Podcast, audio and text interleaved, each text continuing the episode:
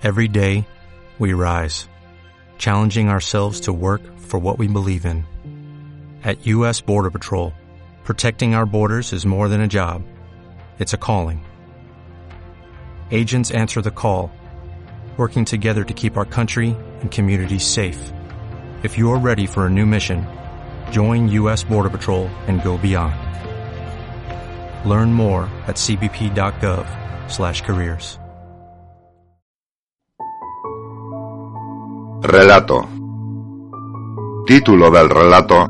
Corrían los años 50. Autora del relato. Pilar Zurro. Narrador Santiago Liberal. Tiempos difíciles para una tierra herida con cicatrices abiertas. Mentes doloridas con esperanzas de futuro. Sueños atrevidos para una juventud inquieta, dispuesta a pasar páginas sin llegar a olvidar el pasado. Recuerdo una mañana de agosto. El día amaneció en silencio. Tan solo el gallo se atrevió a cantar ante un cielo gris amenazante de lluvia. Un calor pegajoso humedecía mi vestido raído pegado al cuerpo. Unas alpargatas de esparto calzaban mis pies lacerados de tanto caminar por senderos empedrados.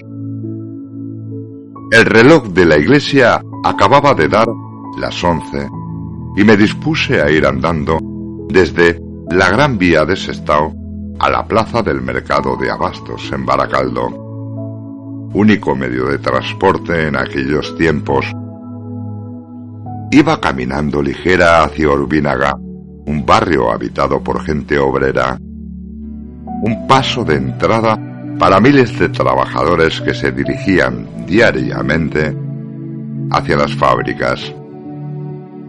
Crucé Simón Drogas, un barrio muy populoso en los arrabales, por donde se accedía entre atajos al mercado más próspero y más asequible para el deficitario bolsillo de una gran mayoría de las familias de la época.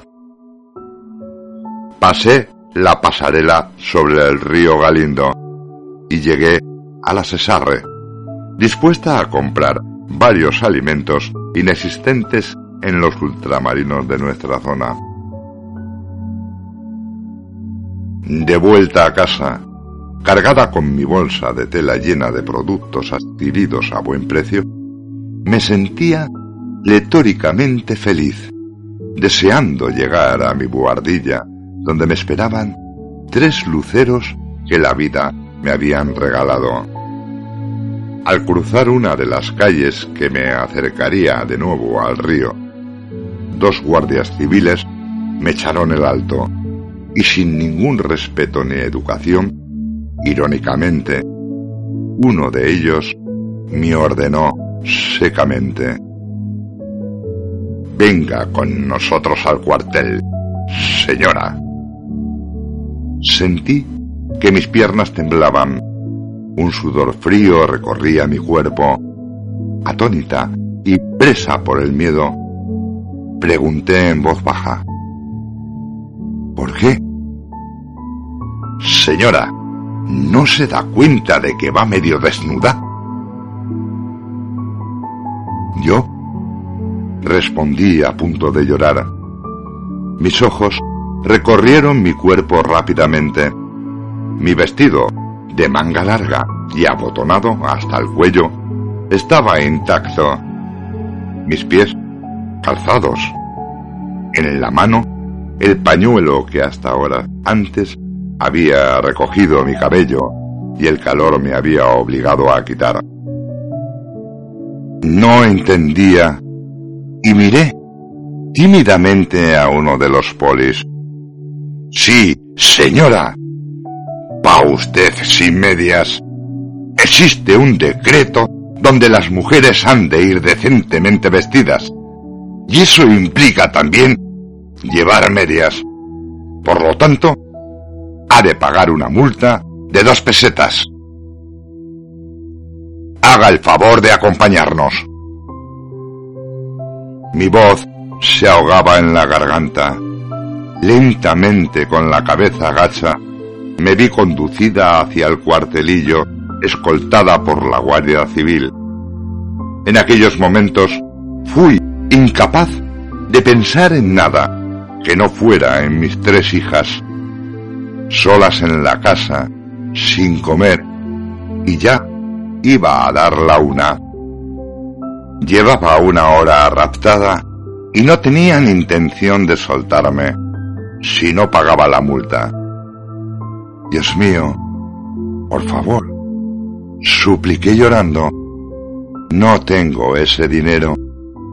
He venido hasta aquí para ahorrarme unas perras. Tengo a mis niñas solas. Tengan compasión de mí. Hacía mucho calor, tenía las medias rotas. Solo he venido a la plaza. Se lo ruego. Déjenme salir. Lloré desesperadamente.